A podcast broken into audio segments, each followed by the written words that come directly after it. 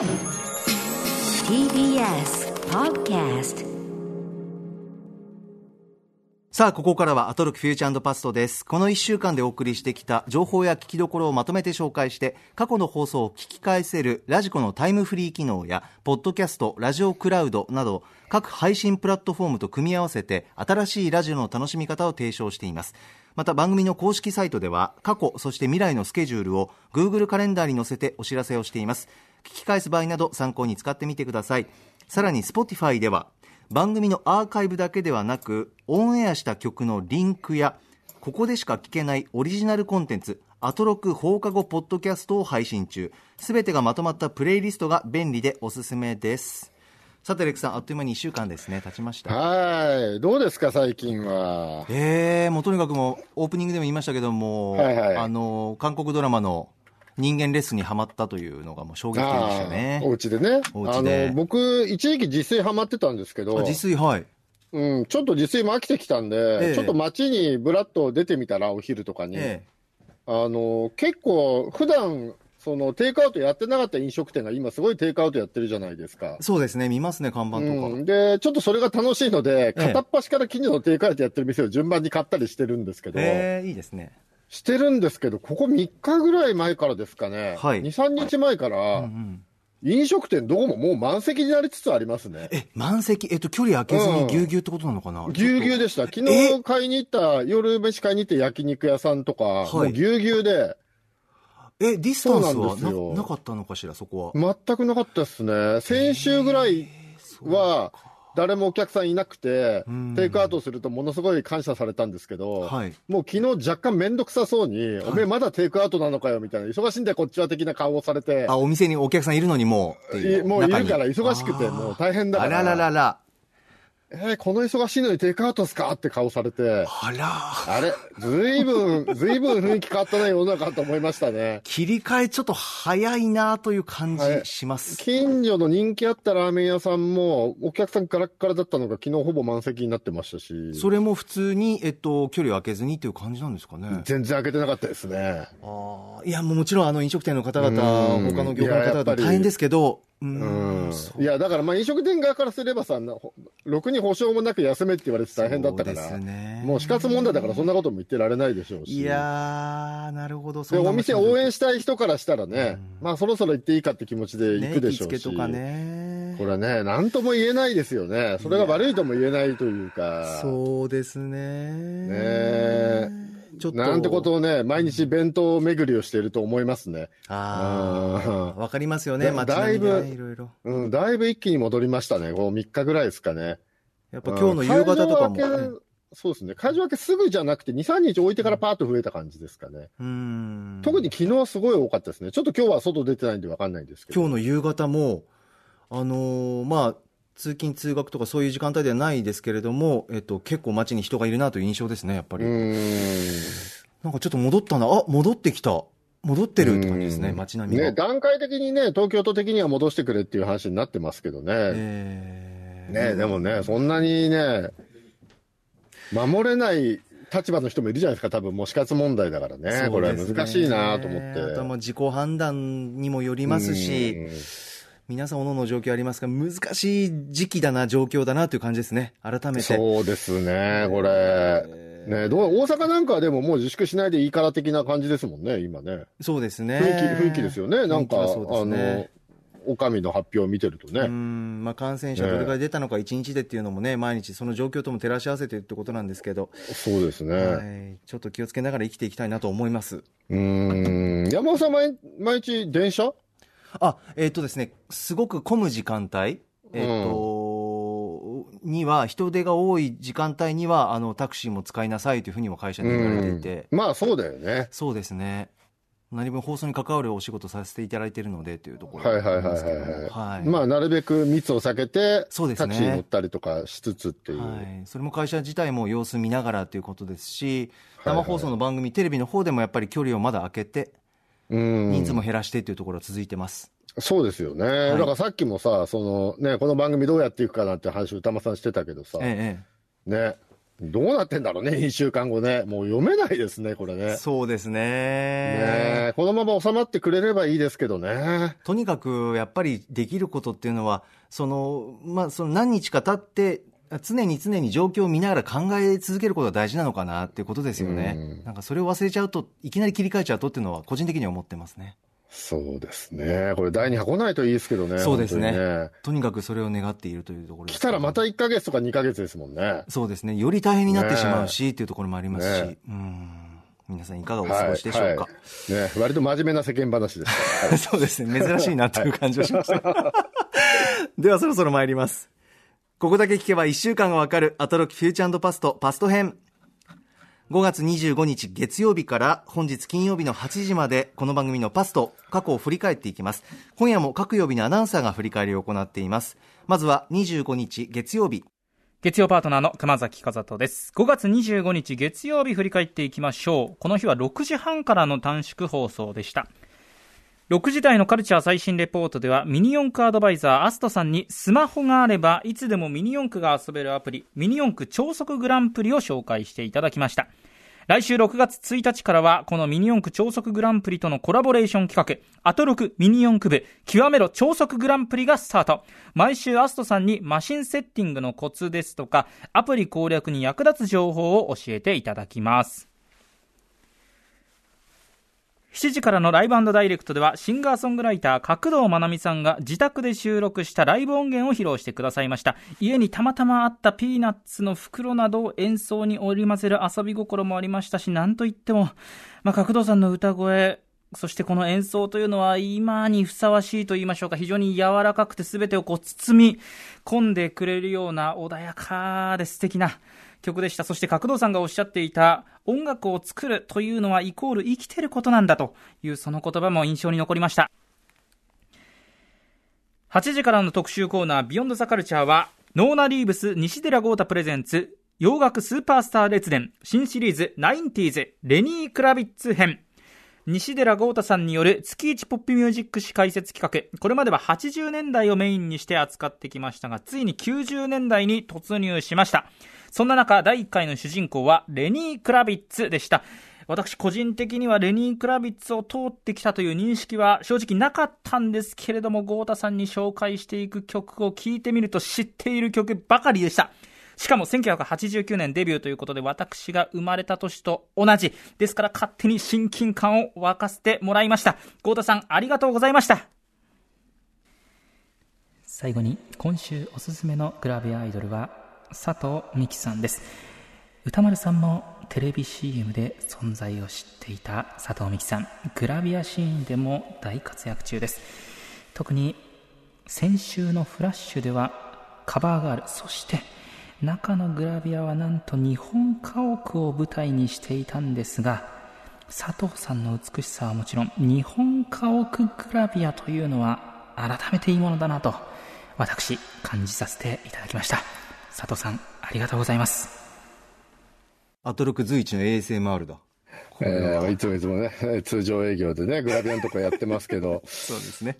僕でもね、ここ数週間、この自宅待機の生活になってから、グラビアが出てるような漫画雑誌とかいっぱい読んでたんですけど、実は全然読めてなくて、ええええそうなんですよ。全然チェックできてないんですよね。ああ、そうですか。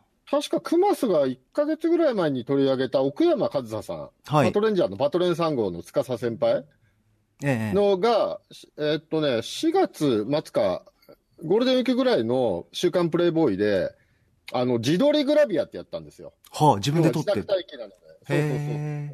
今だからグラビア界がこの状況になってからどうなってるのかっていうのとかちょっと知りたい感じしますけどね。ねそうですね。そう、あの、ソーシャルディスタンスを守るために、例えば、なんかやたら望遠レンズが多くなってるんじゃないかとか、はとかあるかもしれないじゃないですか。ちょっと僕最近ね、グラビア見れてないんですけど、はいはい。割とグラビアってワイドめのレンズで撮ったりすることも多いから、距離感と、ね、詰めて。でも今どうなってるんですかね近い距離でやってんのかな、今。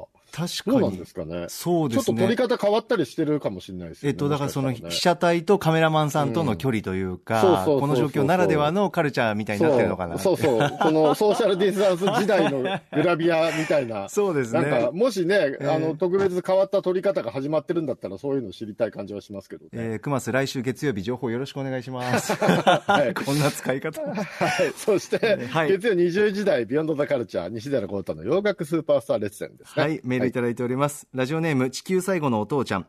えー90年代の第一弾として登場したレニー・クラビッツですが、当時は本当にセンセーショナルな存在でした。音楽のみならず、ファッションスタイルまでをも変えてしまう影響力の強さは、あの熊崎アナウンサー、クマスに知ってると言わせるほど。それにより豪太さんが鳥肌を立てるくだりには笑わせていただきました。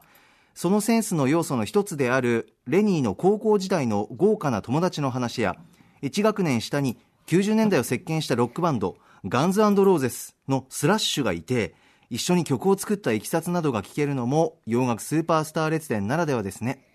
その上レニーの来日公演を見に行った豪太さんが遭遇したスターたちの話や豪太さんに営業妨害だとオンエア中に叫ばせた。あのカバー曲とレニーの関係性の話などなど本当に聞き応え満点の最高の特集でした。ウェブ上で豪太さんが連載されています。小説を楽しみながらラジコで何度も聞かせていただきます。ということです。はい。ね、その高校の話とかね、僕も全然知らなかったんでね。ええそうですよねねすごかったですね何なんですかね。アメリカの堀越学園みたいなとこなんですかね。あの日本でいうね タレントさんがいろいろね高校はい、行ってらっしゃる学園、ねうん。はい。で、西田さんのこの頭でね、ミシクウェブが閉店の話などもありましたねそうでし。たねはい。ミシクウェブというクラブがありまして、えー西田さんが初めてそこに行った時の話がすごい面白かったですね。これまずね。はいはい。ジュディマレのユキさんと当時仲良しで、はいえーユキさんに連れられて行ったみたいなね、はいお話。初めて行ったいきさつあの、2000年代割とあの、この番組でもね、おなじみの DJ オフィスラブさん。はいオフィスラブさんが主催してたイベントが、あの、月1でありまして、ええそこのレギュラー出演者が歌丸さんだったりとか、オキテポルシェさんとかだったんですね。あミシクウェーブでのそうです、そうです。で、僕も当時ちょっと近くに住んでたんで、まあ月1では必ずそこでみんなで集まってっていうわあ感じでしたね。すごいみんな集まってたんですねはい。で、そのイベントやってて数年してから、あの、店長長澤さんと、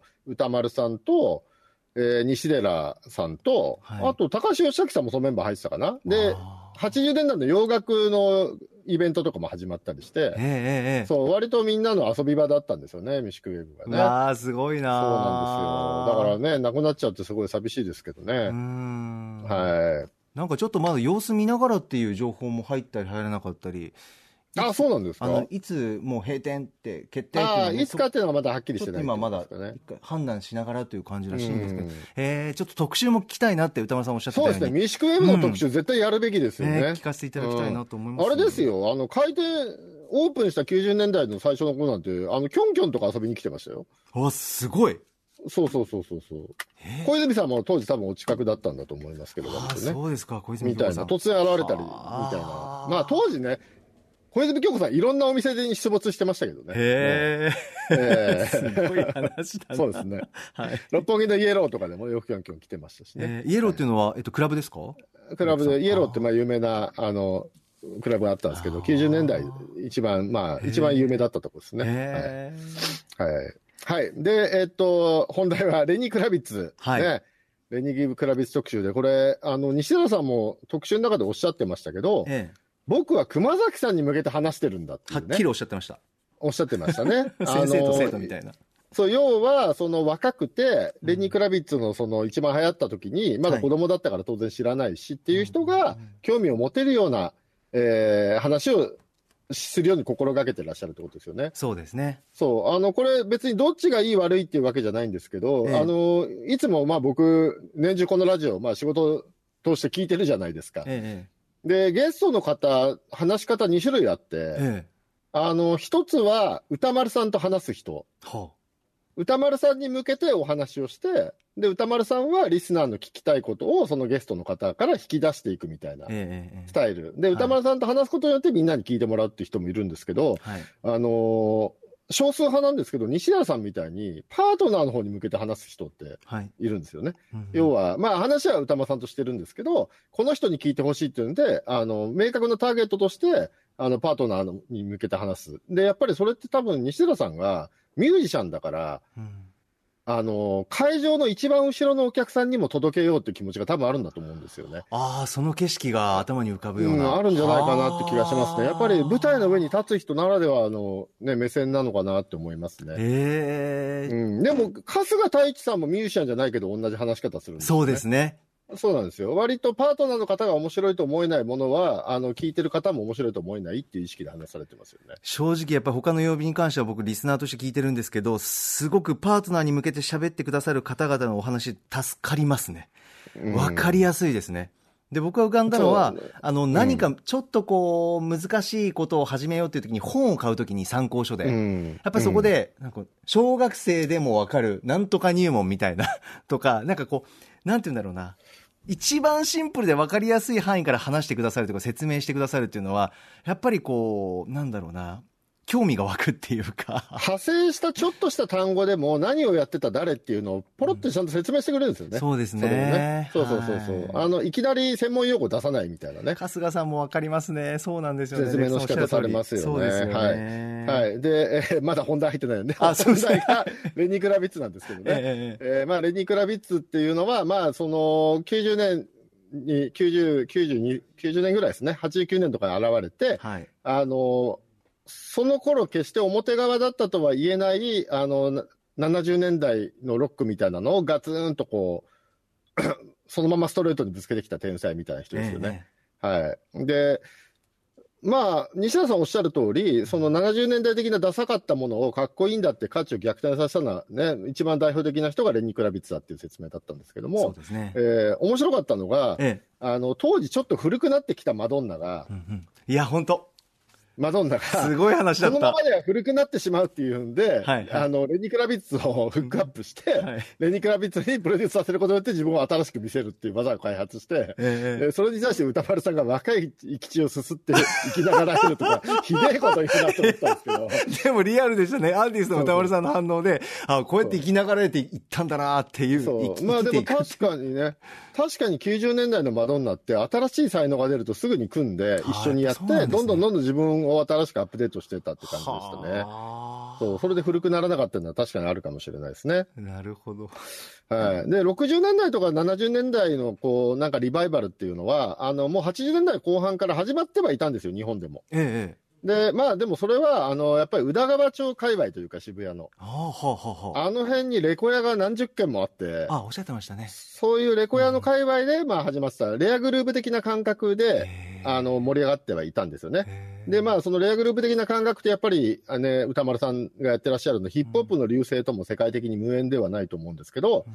まあ、他ジャンルでも、あの、そういうサンプリング的な発想で、過去の音源から新しい表現を作ったりする動きがあったりして、はあ。まあ、わかりやすく言っちゃうと、あの、それこそフリッパーズギターとかね、あの、とかの音楽の作り方も、あの、ヒップホップではないですけども、過去の音源のサンプリングから作ったりみたいな方法をやってて、まあ、これ前もお話ししましたけど、あの、音楽だけじゃなくて、うん。あの、例えば映画だったらタランティーノがやってたようなこともそうですし、ええまあ、アニメだと庵野監督がやってたこともそうだと思うんですけど、うんうんうん。まあ、美術用語で言うと、シミュレーショニズムみたいな、あの、そういういろんな音源をカットアップして新しいものを作るみたいな動きは、もう80年代の頭ぐらいから始まってはいたんですよね。ただ、レニー・グラビッツが違ったのは、えそういうなんかサンプリング文化じゃなくてえ、ストレートにドーンとそれをやってきたっていうか、剛速球投げてきた感じなんですよね。あ変化球とかじゃなくて。なるほど、なるほど。まっすぐ、そのまんまそれをやってきた。しかもかっこよかったっていうのが昔のっていいいでしょって、これいいでしょってサンプリングじゃなくてサンプリングとかじゃないですよ。そのままやってきて、しかもそれがかっこよかったっていうのがレニー・クラビッツがすごかったところなんじゃないかなって気がしまそうですねだったっていうか。まさにそんな音だ楽、アコースティックで流れましたよね、一曲ね。そういうの象徴がね。ええ。まあだから、当時、やっぱりサンプリング的な発想でやってたのが渋谷の宇田川町のレアグループ的な流れだとしたら、なんか、レニー・クラビッツはね、ちょっとこれ、例えとしてわかるかどうかわかんないですけど、新宿西口から出てきた感じがしたんですよ。新宿西口にもレコード屋街があるんですけど、あはいったんですよ。もう今だいぶ元気なくなっちゃいましたけど、もともとは新宿西口の方が70年代からはレコード街としては中心地だったんですけど、そっちから剛速球帰ってきたみたいな感じがしましたね、当時は。そうですか。そうそうそう。元ネタとかサンプリングじゃないんだっていう、もう、まんま来たなっていう感じが衝撃的でしたね、当時ねね。えは。まあでもそれでね、それがかっこいいものになりましたからね、やっぱりね、そうですね当時。豪太さんの流してくれるあの曲順とかもすごくわかりやすかったんですよね。うん一回、クマスこれ知ってるって言ってロックサウンド流して、その後にまさにアコースティックの、これちょっとこんな曲出したんだよってレニーがっていうのが、うん本当にレクさんおっしゃるように、昔っていいでしょっていう一曲。だからまあ、あとね、コンサート行ったら近くにキムタクがいた話とかね、面白い話そうそうもありますんでね。もういろんなの詰まってるんで、ぜひ皆さん、ラジコタイムフリーで音楽聴けますので、えー聞き直してみてください。さあ、続きましては、26日火曜日です。火曜パートナーの宇垣美里です。今日は久しぶりに歌丸さんにばったり会えて嬉しかったなあいや、画面を通さない歌丸さんはやっぱり大きいオーラがあるんです。6時最初のコーナーカルチャー最新レポートでは、下北沢にある古書ビビビの店主、馬場浩二さんに古本のお話ではなく、スーパー大関への溢れる思いを詰め込んだ大関陣について熱く語っていただきました。今私、大関に行きたくて仕方がないよ。そして6時半からのカルチャートークは、お笑いコンビ、パンクブーブーの佐藤哲夫さんが番組初登場。おすすめのガンダムのプラモデル、ガンプラを紹介いただきました。7時からのミュージックゾーン、こちらも番組初登場、元ガリレオ・ガリレイのメンバーを中心に結成された4人組ロックバンド、BBHF の取り下ろしライブ音源をお送りしました。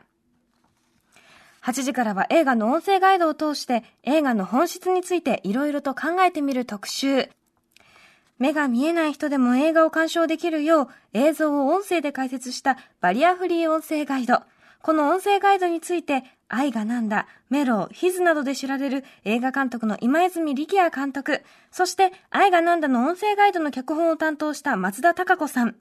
さらに視覚障害者の立場から音声ガイドをチェックしてアドバイスをする黒沢美香さんもお迎えし、それぞれの立場を通じて映画の音声ガイドについて深く立体的に考えていきました。改めて音だけで聞くとまた浮き上がってくるものがありますね。何気なく見ていたテルコが発泡酒を飲むシーンも傾けてってつくとなんだろう、さもしい感じがする。見逃している部分たくさんあるんだろうな。もう一度見返してみよう。そして、今泉監督の街の上で最高でした。めっちゃ笑えるのに愛おしくて、下北に行けばそのまま映画に出てきたみんなが生きている気がしてくる。今週ビビビも最高の雰囲気を醸しながら登場してくるので、ぜひ公開されたら見てください。はい、レクさん火曜日いかがでしたか？はい。まずオープニングトーク、すごい僕は個人的に面白かったんですけど。歌丸さんに会った、会ったって。そうそうそうそう。あの、放送直前に歌村さんと宇垣さんが道でばったり会ったって話がめちゃめちゃ面白かったんですけど、これは赤坂じゃないよね。赤坂じゃないとこでですよね、多分ね。え、歌丸さんの事務所の近くってことですよね。っていうことだよね。事務所の近くでばったり会ったって話ですよ、ねあの、宇垣がプレゼント届けに行ったってことですよね、事務所に。はいはいはい。で、歌丸さんの態度が異常にそっけなかったっていう話。そう、あの、これ僕すごいわかるんですよ。あ、友人としてわかりますか？僕も、ええに、そんなに数はないけど、2回ぐらいばったり会ったことあるんですよ。歌丸さんと街中で。渋谷のツタヤとかで、ばったり会ったりすると、どうなるんですか？すっげえ態度そっけないんですよ。歌丸さんが？で、なんか、あのね、本当に、なんか感じ悪いな、こいつっていう感じなんですよ。腹立つぐらいそっけないんですよ。え、レックさんに対しても？いや、そうそう。そんで、へーまあ結局は、ちょっと話した後に飲み行こうよってなって行って、まあ、まあ、事なきを得るんですけど。最初なんだ。導入が冷たい。最初ね、そう、すごい表情が硬いんですよ。で、なんか話しかけても、お、おみたいな感じで、あんまり返事返ってこないし、なんだこいつと思ってたら、その理由がよくわかりました。苦手なんですね。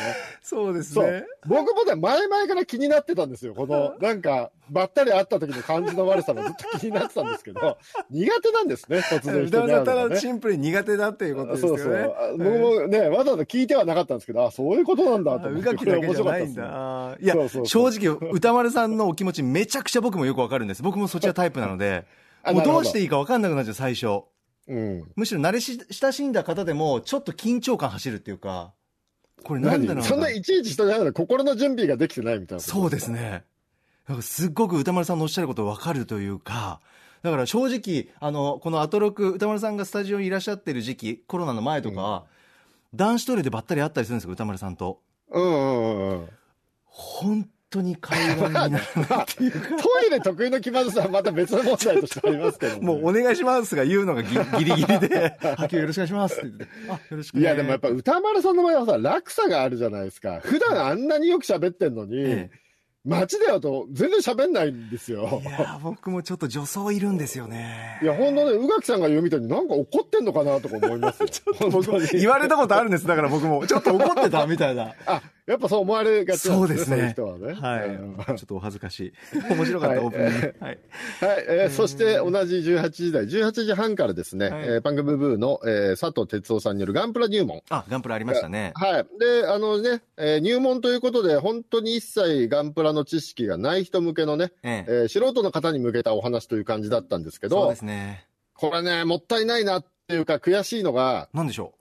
あの、これ火曜日じゃないですか。ええ、本日金曜日にバンダイから、はい。初心者向けガンプラの発表があったんですよ。あ、これがその資料かな？今ありますはい。エントリーグレードガンダムっていうのが出るんですけど、今度。今日リリースされた情報なんですもんね。そうなんですよ、うん、これが間に合ってればこの話もっとできたのになって思いましたね。これが8月に発売されますよ。価格は770円ですよってことですよね。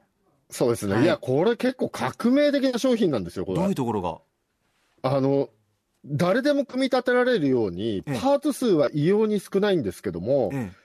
完成品は今2000円ぐらいで売ってるものとかとそんなに遜色がないどころか、はあ、今、今そのハイグレードユニバーサルセンチュリーっていうラインナップがあるんですけど、ええ、ガンプラのその2000円前後のラインナップがあるんですけど、はい、そのラインナップはシール、シールを使わなきゃいけない箇所とかがあるんですけど。細かいですね。まあ簡単に作れるようになってはいるんですけど、色塗らない人にシールとかになってるんですけど、シールを一切使わず、細かいやつも全部はめ込むことによって、色分けがなされる構造になっていたりとか、まあ、ガンダムだと一番問題になるのが腰の部位なんですけど、ええ、腰の部位の黄色いところの部位、部位が入ってるんですよ、腰の黄色い。V マーク、はい。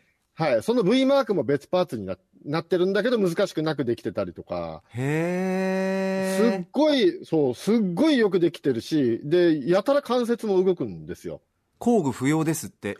そうなんですよ。で、だから多分これデザインする人がめちゃめちゃ知恵を絞って、そのパーツは文化としたりしてるのに関わらず、770円っていう、子供でも気軽に買える値段で出してて、いや、バンダイ半端ないですよ。これ、今、バンダイの持てる技術の全てが詰まってるぐらいすごい商品、あ、そうですか。それがたった770円で買えるっていうね、これすごい商品今日発表されましたね。ちょっと仰天してしまいました、僕。改めてガンダムシリーズに登場する RX782 のガンダムのプラモデル、エントリーグレードですね。えー、はい、こちら、キャッチコピーが次世代のファーストガンプラ。久しぶりの人もめ、初めての人もってことですね。おすすめということでございます。はいそう、ニッパーもいらないんですよ。ね切るときニッパーとかで切らないとゲート跡が汚く残るんですけど、それが残らず手でもぎ取っても大丈夫にできてたりとか。で、あとガチャガチャっとするだけでいいんだ。そう、すごいもん作るな、バンダイと思って、これびっくりしましたね。8月、バンダイスピリッツから発売予定でございます。ねはい、はい。そして20時代ですね。これメール来てますかね。メールいただいております。はい、えー、ラジオネームキラキラ星さんです。えー、印象に残ったのは火曜日の特集コーナー、音声ガイドで映画の本質を考えるです。えー、今回は映画「愛がなんだ」の今泉力也監督から直接お話を伺うことができました。音声だけど色気がより伝わる。鼻歌の機嫌の良い感じが伝わる。目で見る以上に音からのイマジネーションでより伝わるのは何ともすごいことだと思ったと監督がお話しされていたことが印象的でした。映画は目に映るもののみで構成されているのではなくて目や耳から情報を得て情景や登場人物の心情など受け手側が想像したもので構成されているんだな。これが映画の本質なのかもしれないと思いました。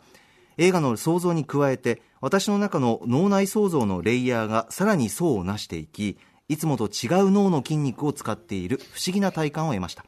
UD キャストの松田さんやモニターの黒沢さんの監の監督との視点の違いも興味深かったです音の力の強さを感じる特集コーナーでしたということですはい。これ前回はハイアンドローとこの世界の片隅にっていう感じでしたよね。そうでしたね。はい。この世界の片隅には、その、過去の、過去のね、はい、えー、戦争中の話なので、情景をどのようにして伝えていくかとか、うんうんうんで、ハイアンドローは、あの、すごいハイスピードのアクションをどうやって音声ガイドで伝えていくかって感じだったんですけど、はい、今回の、えっと、愛がなんだは、セリフではなく、お芝居で見せている、間で見せているシーンにどうやって音声ガイドをつけるのかっていう感じだったんですかね、これあと、ぐっと日常生活ですよね、現代のね。そうですね。っていう感じでしたね。面白かったな、これだから何を伝えて何を伝える、そこまで伝えないでいいのかみたいなね、取捨選択の話みたいな、はい。より、より細かいところにね、踏み込んだお話でしたね。そうでしたね。はい。はい。あの、うんこれもなかなか、はい、面白かったですね。月に1回ぐらいややってほしいなと思いますね。なんかこう。確かにねこれはい。面白いですね。はい皆さんぜひラジコのタイムフリーで聞いてみてください。続いて27日水曜日です。水曜パートナーの日々真央子です。5月27日水曜日の放送を振り返ります。6時台前半のカルチャー最新レポートでは、韓国語圏の文学作品の翻訳、出版をしているクオン代表のキム・スンボクさんとお電話でした。運営されている神保町のブックカフェチェッコリについてや、クオンが取り組んでいる翻訳プロジェクトなどについて伺いました。そして6時台後半のカルチャートークでは、電子工作ユニットギャルデンの真央さん、京子さんをお迎えし、コロナ禍の生活を輝かせる電子工作を紹介してもらいました。7時からのライブダイレクトは、CMJK さんとピコリンさんによるユニット、キュートメンが登場。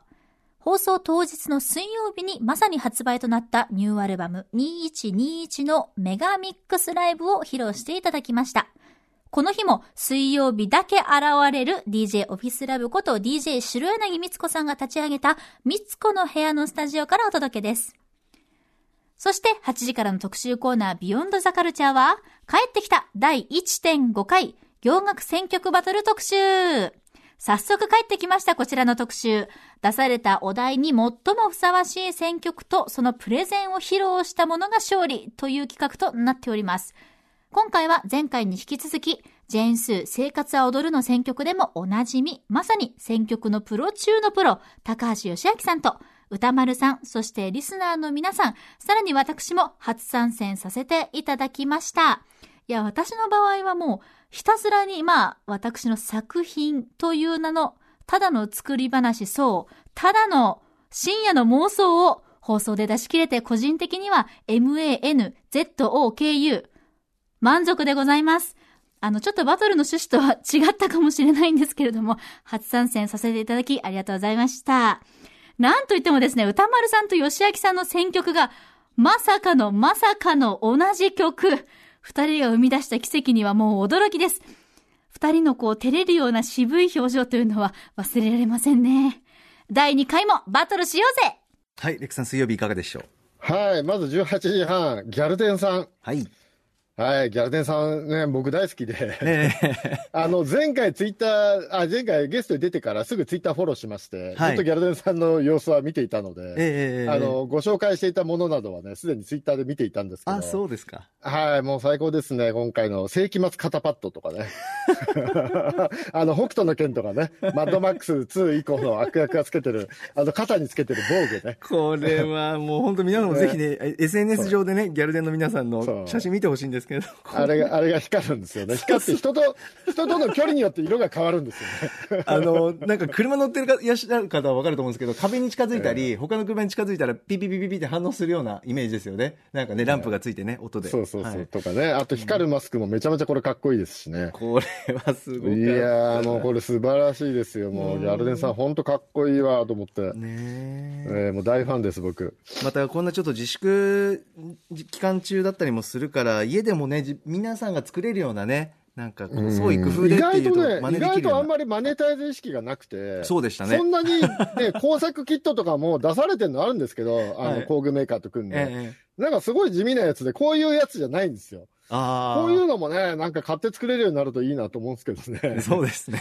光るマスクとかめっちゃ欲しいですけどね。本当にはい。面白いなぁはい。はい。そして20時代ですね。はいビヨンドザカルチャー。えー第1.5回。1.5回っていうのは前回入りきらなかった部分をやったってことなんですかね。そうでしたこ。はい。はい。洋楽バトルということで。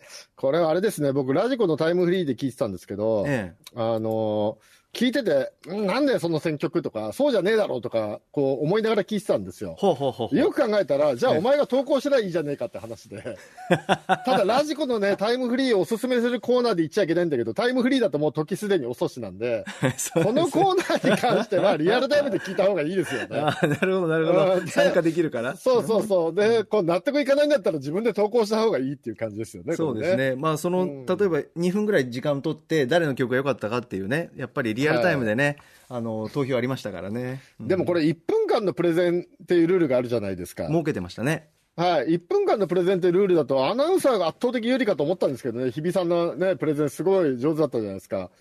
いや、あの子思っ、たんだけど、そうでもなかったですね、勝ち負けついた時はねそうでしたね。プレゼンだけじゃない、やっぱり曲もっていうところで。はい。まあでもなんか、ねもう、もうちょっと面白くできそうな企画な気がしますね。この洋楽選曲バトルって名前、めっちゃ面白そうじゃないですか。はいはい。意外と聞くとオーソドックスな感じに仕上がってるんで、はいこれもっともっと跳ねる要素があるような気がするんで。まだ可能性ありまますか、たくさん。す。いや、いけると思います。もっと面白くなるんじゃないですかね、このコーナーまだいけるですよ。まだまだいけるって感じじゃないですか。はいプレゼンのところもね、日々多分原稿できっちり用意してて、なんかしたと思うんですけど、なかなかの滑舌というか、もうスピード感もすごかったですね。その感じもちょっと、なんかそうそう、すごかった。ぴ勢いがったり尺に収まってたそうですよね。うんちょっとビブリオバトルを思い出しましたよ。尺にぴったり収めてくわれてるんでかります、わかります。そのあたりも含めて聞いていただきたいなというふうに思います。えー音楽流れましたので、ラジコのタイムフリーでお願いします。では28日木曜日です。いきます。リスナーの皆さん、高木さん、レックさん、こんばんは。リーサルーナポンことうないりさです。それでは木曜日を振り返っていきます。6時台のカルチャー最新レポートは、オンラインイベントバリアフリー e スポーツ e パラ2020についてご紹介しました。そして、カルチャートークのコーナーは、女優でエッセイストの三村理恵さんが3回目のご登場です。今回は、安心できるどっしりした本というテーマで3冊本を推薦していただきました。もう三村さん、本当にテレビ電話越しなんですけども、透明感がすごくて、まばゆいんですよ。生でスタジオ来てくださった時も本当にまばゆかったんですけど、まばゆい人って、テレビ電話越しでもまばゆいんですよ。はい、ということで皆さん、ご紹介した本ぜひ読んでください。続いて、7時台のライブダイレクトは、シンガーでトラックメーカーのスキシャさんが初登場でした。そして、8時台のビヨンドザカルチャーは、社会学研究者にして、ボーイズラブ研究家の金田純子先生による ASMR 特集をお送りしました。今回入門編ということだったんですが、皆さんいかがだったでしょうか？扉は開けたでしょうか？えー今回6つの音声お聞きいただきましたが、4つ目のね、タッピング音と5つ目のキネティックサンドを切る音、これは私の頭の中で、まあ、金潤さんの言葉を借りると、電撃に打たれたような、そんな、なんですかね、脳の中の神経に触れるような感覚っていうのを味わうことができました。皆様もぜひタイムフリーで改めて聞いていただけたらと思います。さあ、そんな感じで、皆さん、この一週間もいかがお過ごしだったでしょうか？私はと言いますと、あのですね、まあ、緊急事態宣言が明けたとはいえ、実家に帰るのはまだ早いかなということで、まあ、兄に送ってほしいと言われた郵便物がありまして、それを送るために、まあ、家から歩いて2、3分くらいのコンビニに向かったわけですね。ただ、皆さん、2、3分くらいで、外着に着替えますか？外着じゃないけど、部屋着だけど、ザ・パジャマでもない絶妙なラインの服着てた時に、わざわざ着替えますか？着替えないですよね。え、着替えます？え？わざわざ T シャツにジーンズに着替えます？羽織る？そうか。まあでも私にあまりその考え方がなくてですね、28歳なんですけど、胸にドラえもんのワッペンがついた、こう、ドラ焼きがいっぱい描かれた部屋着を持っていまして、あ、今写真検索 されちゃったすごく別に遠目見たら、あ、可愛いワンピースだなっていう。え？あ、これです、これこれこれこれ。え、なし？え、嘘これなら全然コンビニぐらい行ってもいいですよね。本当ですか？いや、マスクしてるから、そんな見てっていう感じでもないですよ、別に。まあ、そのドラえもんのワンピースを着て、コンビニに向かったわけですよ。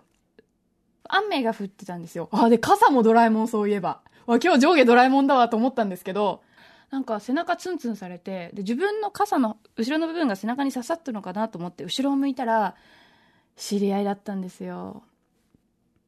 まあ、そんな、見られて恥ずかしいまではいかないけど、まあちょっと知り合いに、もちろん、まあマスクはしてても化粧もしてないし、なんか、あんまり見られたくないところをちょっと見られちゃったなと思ったので、まあやはりどんなに近い距離であっても、人に見られて恥ずかしくない格好をしようと、そういう教訓を得る経験をこの一週間でしました。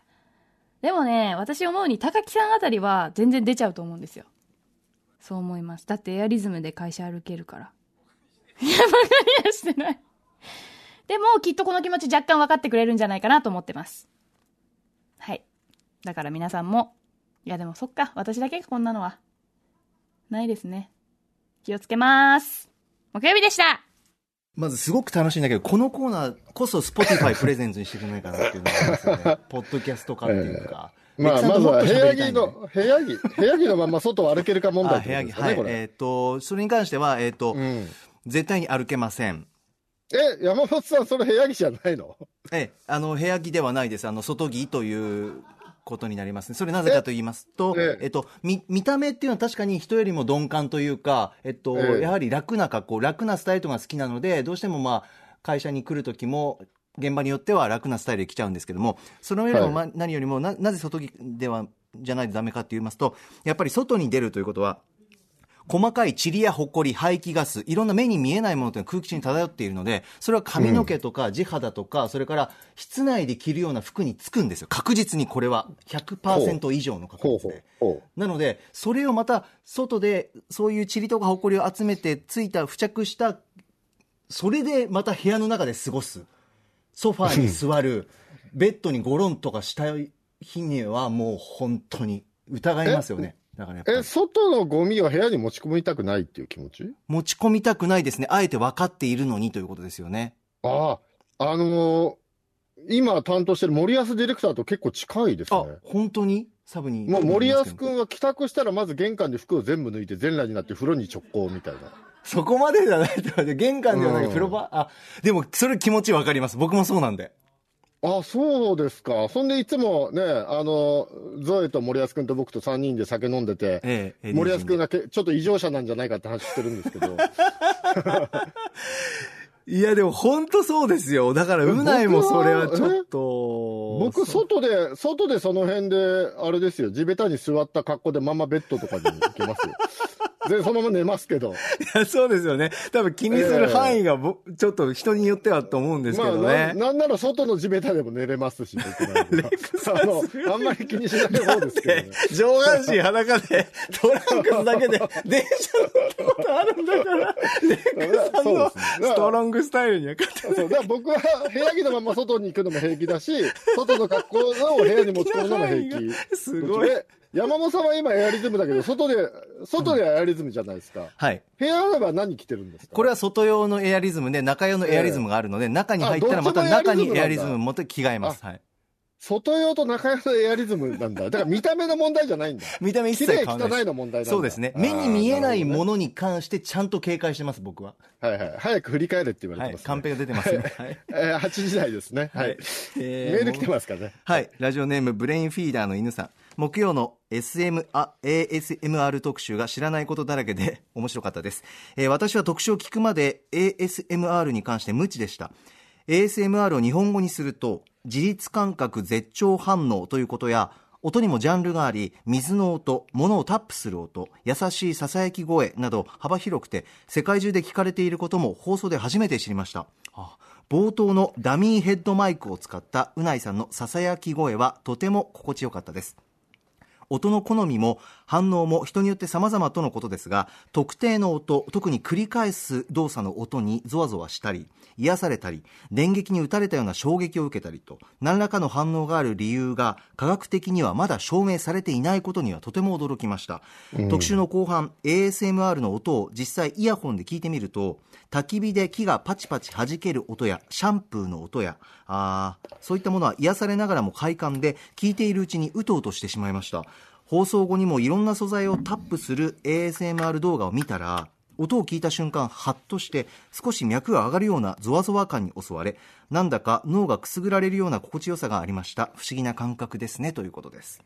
はい。はいこれは、この日は、ラジオできるからね。えーね19時台の最後も、はい ASMR の触りみたいになっていて、そこから8時台って感じなので、はい。その前にラジオできるかなから聞いていただいた方がいいかもしれないですね。そうですね。はい。で、で、えっ、と、ついでにそれを聞いた後に金曜日のオープニングを聞くと、山本さんのね、はい話につながりますので。日常的に ASMR くをね、使ってますんで。はい、ありがとうございます。はい。いや、でもね、ASMR、僕もね、あの、存在は知ってたんですけど、ええ。あの、ちゃんとそんなにね、あの、聞いたことなかったんで、あの、今メールにあったように、ジャンルいろいろあるんですね。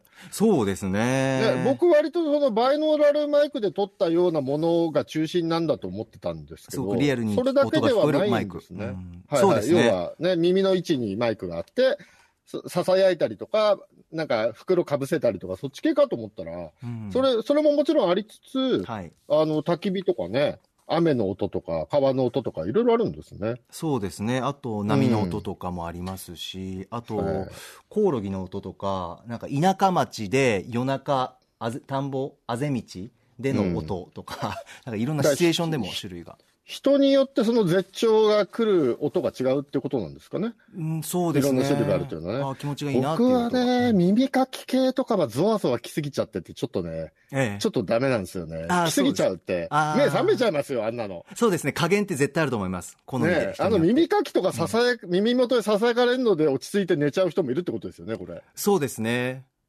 ですから、ね耳かき音の時は、本当にエンターテインメントとして、なんかこ心地よくなるなって楽しむよとか、寝る時はまた別の音とか、そういうのはあると思いますよ。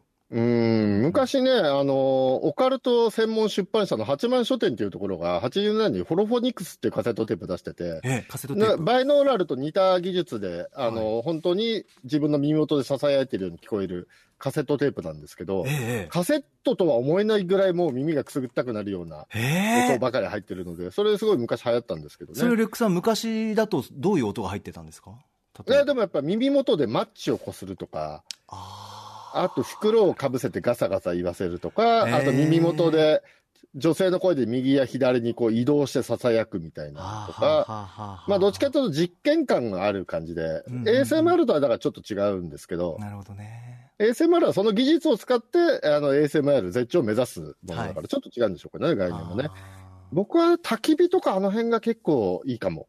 ーあー、いいですね。落ち着く感じがしますね。ですはい。でもこの特集でお話ちょっと出てたんですけど、まだ研究開発進んでいる段階なんですが、えその焚き火の音とかで落ち着くとか、うん水の流れる音で落ち着くとかって、うん僕ちょっと思ったのが、やっぱり歌間さんもちらっとおっしゃってたんですけど、原始時代とかやっぱその人間の DNA がなんか脈々となんかあるんですかね？ああ、どうなんですかね？例えば火関連だ火を起こすって大事なことだから、それで火が燃えているっていうパチパチっていう音とか、それから水ももちろん大事だから、なんかそのあたりとか繋がってあるんるのかなですかね？鬼滅の刃だとね、ええ。あの漫画の鬼滅の刃だと、はい。先祖の記憶が遺伝してじ見えたりとかしてますけどね。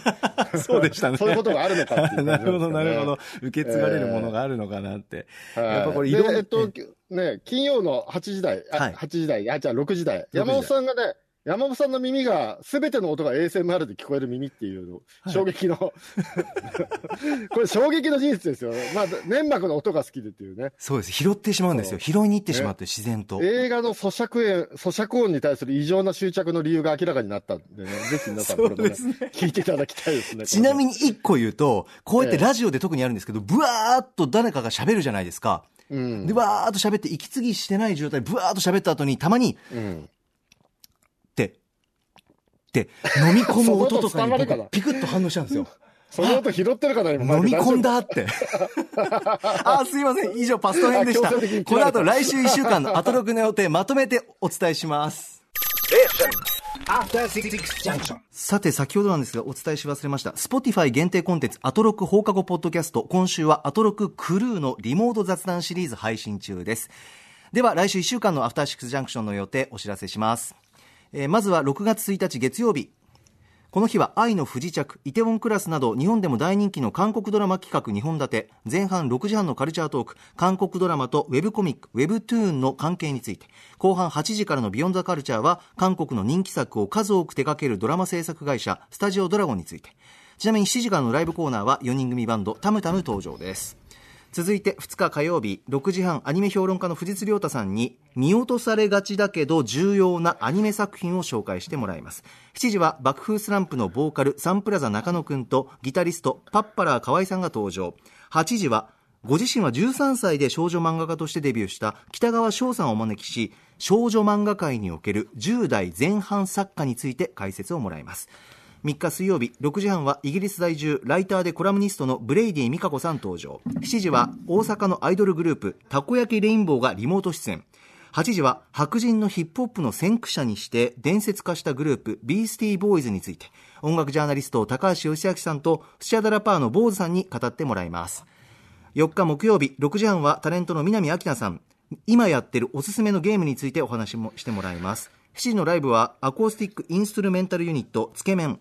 8時はアジアンダンスミュージックジャンクション東南アジア編 DJ 高野万所さんに解説してもらいます、そして5日金曜日6時半から最新映画ソフトを評論する新作 DVD& ブルーレイウォッチメン、えーボーダー2つの世界評論です。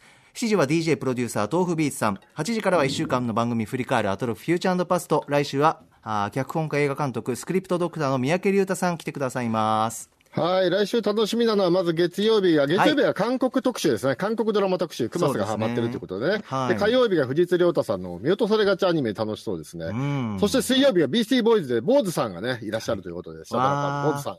はい。で、木曜日が宝万所くんということで楽しみなんですが、今ね、ええ月曜と火曜と完全にね、回線が止まりまして、TBS サイトから送られてくる。はい。音がこちら無音になってました。あら、そうですか。ズームの絵も全部消えて、LINE の音も止まって、ええおい、大丈夫かと思ったら、ええ音が水曜から戻って、ほっとしたって感じです。レックさんと。と再び繋がれて嬉しいです。いやー、危ない危ない。Station. After Six Junction.